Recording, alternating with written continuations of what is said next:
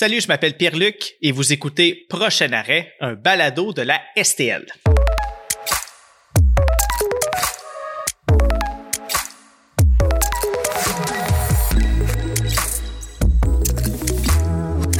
En transport collectif, leur métier est essentiel mais méconnu. Je parle du rôle de superviseur. Mais qui sont ces gens qui jonglent avec les imprévus? Pour le savoir, j'ai piqué une jasette avec trois d'entre eux. Et je commence d'emblée avec la fameuse question est-ce que le rôle d'un superviseur est si différent de celui d'un chauffeur?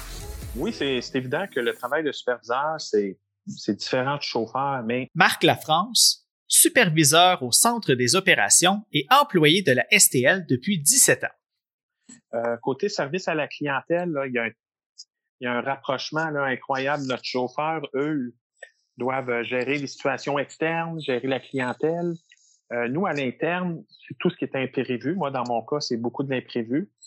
Je suis là pour aider le chauffeur à accomplir sa tâche. Diane Blaine, superviseur sur le réseau et employée de la STL depuis 21 ans. Par contre, euh, on a la clientèle externe qu'on veut satisfaire en donnant un service de, de qualité. Pour moi, écoute, un superviseur à la base, là. Luc Beaulieu, superviseur assigné à des projets majeurs et employé de la STL depuis 11 ans c'est pour gérer les opérations quotidiennes de l'entreprise. Donc, c'est tout. Dans le fond, c'est gérer l'imprévu qui se passe à chaque jour. Le prévu est facile à dealer avec. C'est déjà tout établi. Donc, nous, on est là pour subvenir aux besoins du day-to-day, puis tout ce qui dévie de la norme. Puis à part ça, tu as des gens comme moi qui ont des possibilités, suite à ça, euh, d'élargir leur rôle, puis de faire d'autres choses euh, qui ont rapport aux opérations, là, qui, autre, quand on dit là, autres tâches connexes, et voilà. Vous avez sûrement déjà croisé des véhicules de superviseurs de la STL quand vous vous déplacez à Laval. Et sûrement, vous vous êtes même déjà dit, mais qu'est-ce qu'ils peuvent faire dans les véhicules? Eh bien, j'ai demandé à Diane de nous préciser ce qu'ils font concrètement. Euh, les véhicules de réseau, effectivement, la gestion du réseau, c'est des véhicules avec des gyrophares jaunes. Euh, on s'en sert beaucoup pour porter assistance. Euh, oui, c'est nous autres que vous voyez sur le réseau. On peut faire plusieurs tâches, on peut vérifier des temps de parcours, on peut être là pour des accidents sur le réseau, pour vérifier la ponctualité de nos chauffeurs, pour aller rencontrer des chauffeurs, on peut intervenir lorsqu'il y a des problèmes à bord avec des clients, avec des usagers de la route. Euh, on dessert les écoles, donc l'après-midi, souvent, on va se retrouver dans les cours d'école euh, à s'assurer du bon fonctionnement. En période de pointe, on va se situer plus à des endroits stratégiques par contre, en hors pointe, on peut aller valider des détours, des travaux sur le réseau. On peut aller rencontrer des chauffeurs en, rencontre de supervision. Des fois, on peut être stationné en attente. Le camion de supervision, c'est notre bureau également. On a notre ordinateur à bord. On a, on a de la gestion à faire. On a des rapports à compléter. On a des suivis à faire. Bon. Maintenant, on sait ce que font les superviseurs réseau pendant leur journée. Mais qu'en est-il des superviseurs au centre des opérations de la STL comme Marc? À quoi ressemble leur quotidien? La grosse partie de ma journée, c'est de gérer l'imprévu avec mes collègues au centre des opérations. Je suis euh, attitré en grande partie à la distribution de travail, mais en arrière, il y a un superviseur, lui, qui est attitré euh, à tout ce qui se passe sur le réseau. Lui, il reçoit tous, tous les messages de la ville de Laval, du ministère des Transports, euh, parfois aussi de Montréal, pour nous lancer la séquence des travaux. Ça, c'est dans du connu. Donc, euh, on peut se préparer d'avance, mais à chaque jour, il y a tout le temps quelque chose qui arrive, des bris d'aqueduc, des accidents, des fermetures. Donc, euh, ça part tout d'un point, ça s'en va sur le réseau, d'où euh, Diane et son, euh, ses collègues sur la route sont dirigés vers ces points chauds-là afin de créer euh, des détours, mettre certains circuits en déroutage, donc, ils nous communiquent ça. Donc, il y a tout un, travail qui se fait en, arrière de ça. Donc, ben, c'est beaucoup, beaucoup euh, travailler sur l'inconnu. Ouais, je pourrais rajouter aussi que on fait un suivi des véhicules sur la route. Il y a des GPS à bord des autobus. Donc, on analyse les retards et au besoin, on replace les chauffeurs ou on ajoute des voyages pour couvrir les voyages des chauffeurs qui vont être en retard, qui ne pourront pas être là pour leur prochain départ. Donc, nous, on s'assure de la continuité du service aussi de cette façon-là. C'est quand même intéressant parce que même euh, on a travaillé toutes les trois euh, ensemble et tu as deux personnes qui ont travaillé au centre des opérations, donc surtout au centre de contrôle. Donc, la gestion des retards dans les mêmes des tempêtes, les, les grosses journées d'été, là, où que les, les canicules, le trafic et que les retards s'accumulent. Donc, Luc et Diane, euh, même moi aussi, d'analyser toute la quantité de retards phénoménal que des fois un, un accident sur l'autoroute 13 mm-hmm. euh, à 7 heures le matin, tout ce que ça peut causer euh, comme problème, c'est certain que c'est une partie qui est, qui est visible pour les, nos chauffeurs qui sont dans ce secteur-là, mais ça a un impact tellement grand sur, sur tout le réseau.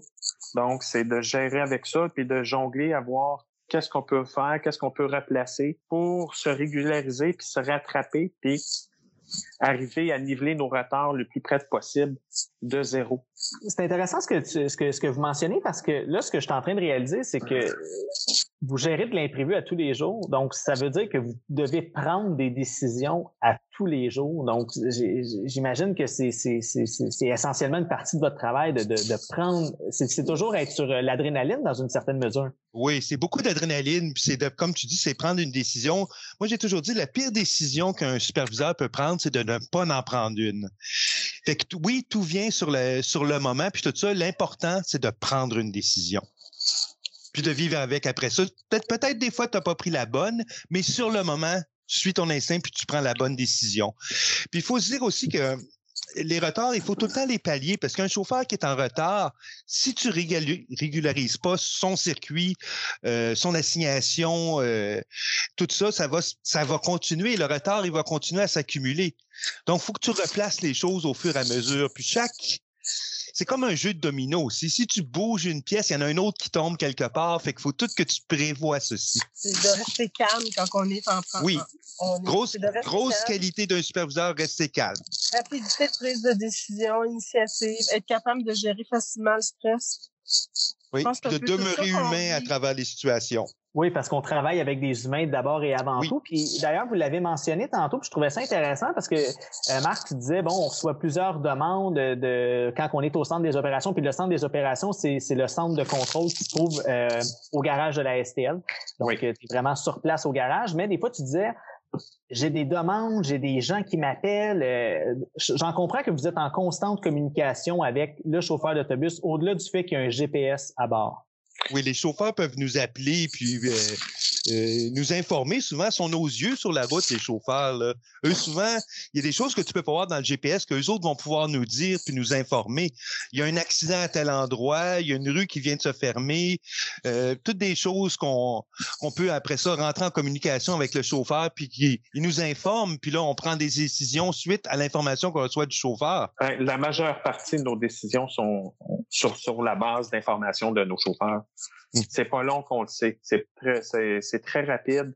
Euh, un accident à tel endroit, euh, ça va nous toucher, euh, on pourra plus passer par telle rue. tu peux t'envoyer quelqu'un. Là, c'est le superviseur réseau qui va, mais c'est, c'est très vite, très, très vite. Là, on est au courant de ce qui se passe sur le réseau. Oui, puis souvent, c'est que le, le chauffeur nous informe, on prend une décision, après ça, un superviseur réseau se déplace, il analyse la situation, puis là, on va s'adapter à selon ce que recommande le superviseur réseau qui est sur place. Oui, effectivement, c'est vraiment un travail d'équipe et de collaboration qu'on fait. On ne peut pas s'en sortir si on ne travaille pas ensemble.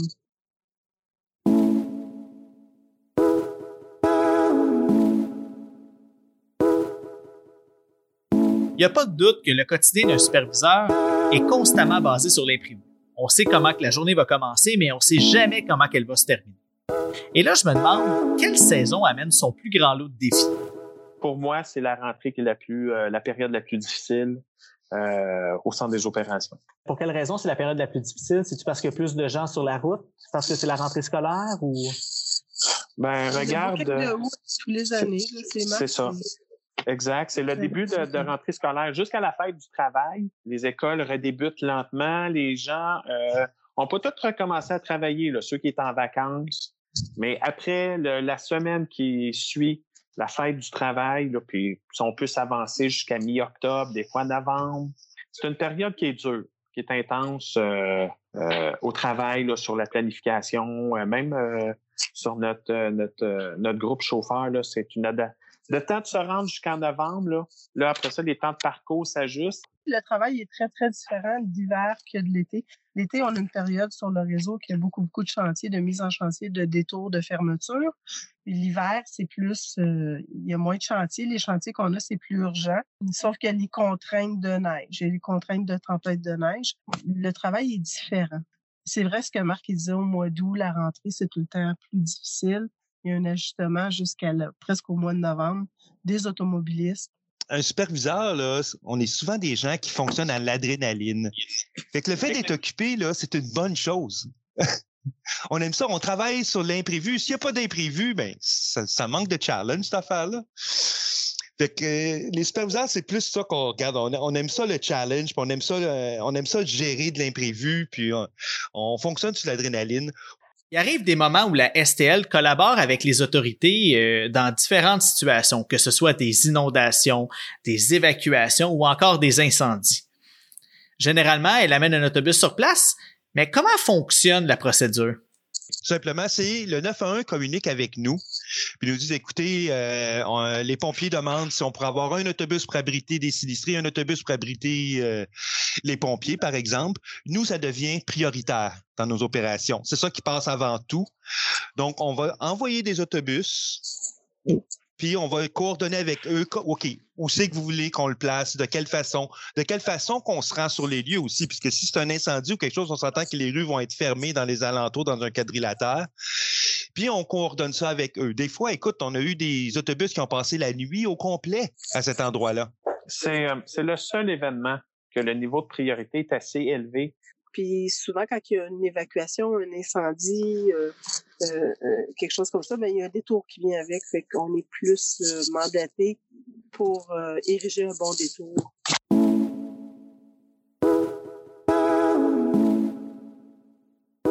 Travailler sous la pression et toujours avoir à prendre des décisions qui ont des impacts sur le quotidien des gens, ça prend des qualités assez essentielles. Quelles seraient les qualités pour un superviseur? Moi, je dirais être calme, être capable de faire cinq choses en même temps, puis être très humain, être à l'écoute des gens. Et la patience aussi. Oui. Il faut qu'on soit autonome, souvent prendre des décisions et des assumer. Bon, faut, des fois, il faut servir sur un 30 sous, comme on dit. Là. La STL est pleinement mobilisée pour lutter contre les gaz à effet de serre, les GES. Euh, puis en fait, euh, pour ça, ben, elle transforme ses installations, ses façons de faire aussi en vue de, de mener à terme son, son plan d'électrification de, de, de, son parc d'autobus. Et toi, Luc, ben c'est un peu ça. Là. Tantôt, en début de balado, je mentionnais que tu étais un superviseur qui était attitré à des projets majeurs. Ça, c'est un projet majeur. Et je voulais savoir, est-ce que tu pourrais en fait décrire ton implication dans ce, dans ce projet-là? Oui, moi, dans le projet d'agrandissement phase 4, électrification du garage, moi, dans le fond, je suis le lien entre les opérations et ce projet-là. Donc, moi, je suis là pour voir à ce que toute cette construction-là soit adaptée aux opérations. Parce que c'est beau, tu dis, on va bâtir un building, mais ça prend des gens, des opérations qui savent qu'est-ce que ça prend, comment placer les choses pour rendre tout ce building-là humain. Puis la SL a été très visionnaire dans ça en mettant des gens de plusieurs départements. Écoute, je travaille avec des gens d'entretien, de l'approvisionnement, des infrastructures, des ressources humaines et de ton département aussi des communications. Puis ensemble, c'est ça, on est en train de réaliser ce projet-là pour non seulement faire un garage électrique qui est fonctionnel, mais aussi vivant, qui est adapté aux utilisateurs les chauffeurs puis les gens des opérations, entre autres. C'est ça. Comment le flux d'autobus va fonctionner à l'intérieur, comment le flux de ravitaillement va se fonctionner à l'intérieur, comment qu'on amène les autobus de cet endroit-là au B d'entretien? je veux dire, c'est un travail euh, d'une grosse équipe. Là. Cette année, en 2021, la STL va avoir 50 ans. Qu'est-ce que mes collègues superviseurs lui souhaitent pour cet anniversaire spécial? Euh, on souhaite que les effets de la COVID euh, soient pas euh, trop euh, dommageables, donc qu'on rattrape progressivement le, rythme côté achalandage pour pouvoir opérer au maximum, étant donné que la STL, c'est une machine à projet. Lorsqu'on va dans des événements, les, les gens des autres sociétés nous en parlent que nos projets vous faites ça, vous autres, à Laval, c'est donc bien cool. on fait des jaloux dans d'autres sociétés parce qu'on met en branle des projets extraordinaires.